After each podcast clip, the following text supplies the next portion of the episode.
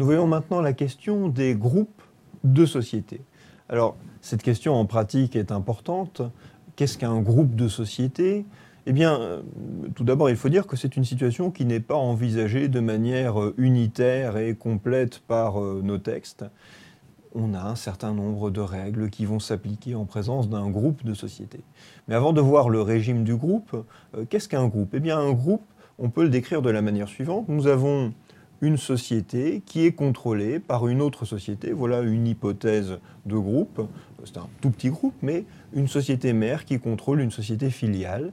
Et vous comprenez le problème, c'est que la société filiale qui est sur le papier une société indépendante avec son intérêt propre, eh bien elle va agir dans un intérêt qui va être aussi celui de la société mère. Et nous avons du coup des sociétés qui sont des personnes morales autonomes qui vont se comporter eh bien, qui vont agir dans l'intérêt du groupe. Mais l'intérêt du groupe n'est pas forcément l'intérêt de ces sociétés. Il faut tenir compte aussi du fait que finalement, nous avons quelque chose qu'on peut décrire comme une entreprise globale, le groupe, mais cette entreprise globale, elle est fractionnée entre plusieurs sociétés qui, euh, chacune, sont des personnes morales avec leur propre patrimoine, avec leur propre intérêt.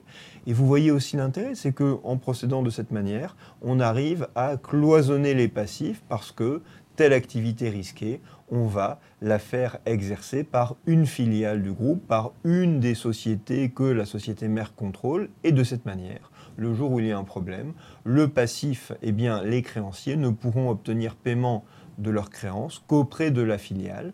Normalement, il n'y a pas de remontée euh, des créanciers, il n'y a pas de remontée du passif vers la société mère.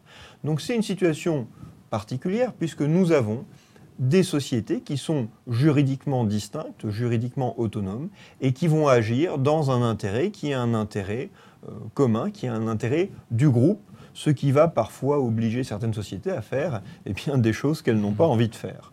Alors ce régime du groupe, il est compliqué parce que nous avons plusieurs droits qui vont appréhender le groupe, qui ne vont pas appréhender le même groupe et qui ne vont pas lui appliquer les mêmes règles. Euh, Alain, je te laisse donner quelques exemples peut prendre le droit du travail, on peut prendre le droit mhm. pénal, on peut prendre la consolidation.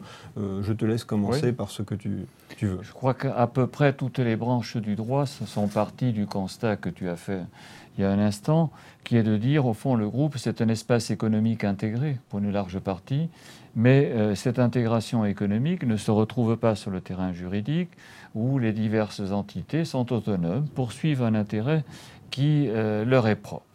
Alors, euh, tout ça, ce constat est bien parce que juridiquement, il est confortable et qu'à bien des points de vue, euh, l'intérêt de trouver une autre formule est très discutable. on évoque souvent en droit français le mérite qu'il y aurait à avoir un véritable droit des groupes.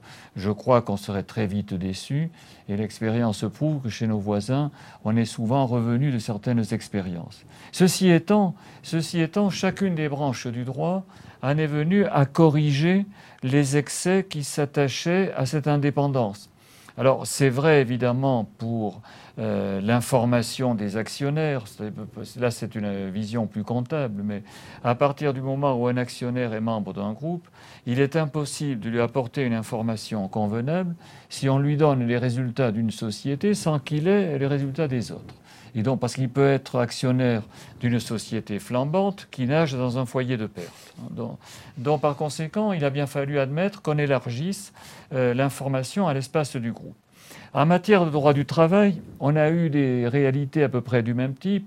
Comment considérer que les salariés de filiales différentes, membres d'un même groupe, soient euh, traités différemment?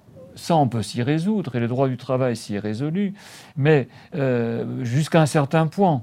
Et c'est comme ça qu'est né le comité de groupe. Il fallait bien que quelque part, on incarne cette collectivité de salariés. Euh, et le droit du travail en a tiré d'autres conséquences également. Quand il s'agit de reclasser les salariés d'une entité en difficulté, euh, d'autres entités du groupe peuvent être accueillantes. Toujours le droit des entreprises en difficulté, bien entendu, lui aussi ne pouvait pas rester indifférent. Il est quand même difficile de considérer qu'au sein d'un même groupe, il y ait une indépendance totale, alors qu'en fait, en pratique, on constate qu'une société s'est largement immiscée dans la vie de l'autre et quelquefois même euh, tenait totalement les commandes. D'où euh, des théories comme la confusion de patrimoine pour en tirer des sanctions. Et puis, il y a un peu cet aspect que tout le monde connaît parce qu'il est plus spectaculaire, c'est la dimension pénale. La dimension pénale, il y a de, longues années, un dirigeant d'une société française avait été arrêté en Belgique et ça avait euh, traumatisé profondément les milieux français. Parce qu'on avait constaté effectivement que quelqu'un pouvait être poursuivi à la tête d'un groupe parce qu'une de ses filiales avait été en quelque sorte ponctionnée, pour parler vulgairement, au profit d'une autre filiale qui, elle, était déficitaire en trésorerie. Et donc, euh, la Cour de cassation a été assez sensible à cette réalité. Et la Cour de cassation, dans un arrêt Rosenblum, en 1985, 2 février 1985, en est venue à considérer que c'est 4 février. 4 février 85. La Cour de cassation elle est venue à considérer que on pouvait, considérer, on pouvait admettre un intérêt de groupe pour justifier des transferts de trésorerie d'une filiale vers l'autre, dès l'instant évidemment où véritablement il y avait intérêt de groupe. D'abord où il y avait groupe tout court, où il y avait intérêt de groupe, et où ensuite la société qui était entre guillemets victime euh, avait des contreparties. Euh, à partir de ce moment-là, on a considéré qu'on pouvait reconnaître un intérêt de groupe qui dépassait l'intérêt social de chacune des, entités. Donc c'est là l'avancée la, plus spectaculaire, mais sans laquelle la vie des groupes serait une, une vie extrêmement périlleuse. Voilà quelques droits qui, se sont attachés à, à, reconstruire en quelque sorte le groupe, mais je le rappelle, il ne s'agit jamais de refabriquer une unité juridique qui euh, serait le pendant de l'unité économique. Il s'agit là chaque fois d'exceptions à un principe d'indépendance. Tout ce que je viens de dire, ce ne sont que des exceptions à un principe général. Oui, c'est ça qui rend euh, cette jurisprudence Rosenblum d'autant plus intéressante, c'est que en principe, une société qui fait partie d'un groupe ne peut pas utiliser son argent pour financer elle ne peut pas utiliser sa trésorerie pour financer euh, d'autres sociétés du groupe, parce qu'elle va utiliser du coup cette trésorerie dans l'intérêt d'un tiers.